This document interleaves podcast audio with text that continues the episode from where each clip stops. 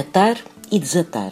Os laços estão invariavelmente associados aos nós e às ações de atar e desatar. Simbolizam a união, seja ela matrimonial, familiar, amistosa ou afetiva, ou ainda a desunião, quando desatado. É também símbolo de amizade. Para assinalar a amizade entre duas pessoas, era hábito atar com um laço os pulsos direitos dessas pessoas.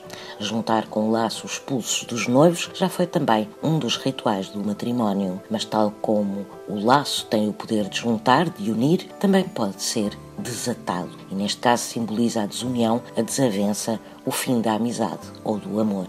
E não há duas sem três.